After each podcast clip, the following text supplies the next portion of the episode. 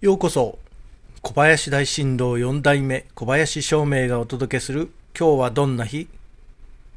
今日は2022年5月9日釈光です。暦は取る。物の買い入れなど手に入れることに裁量の日になります。そして時刻土星のあなたの8日間は今週はゆっくりアクセルを踏んでいきましょう。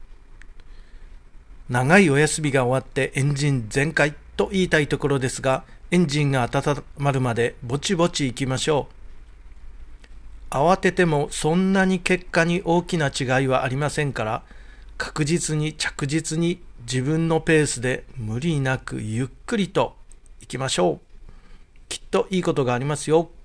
それでは今日も良い日で。小林照明でした。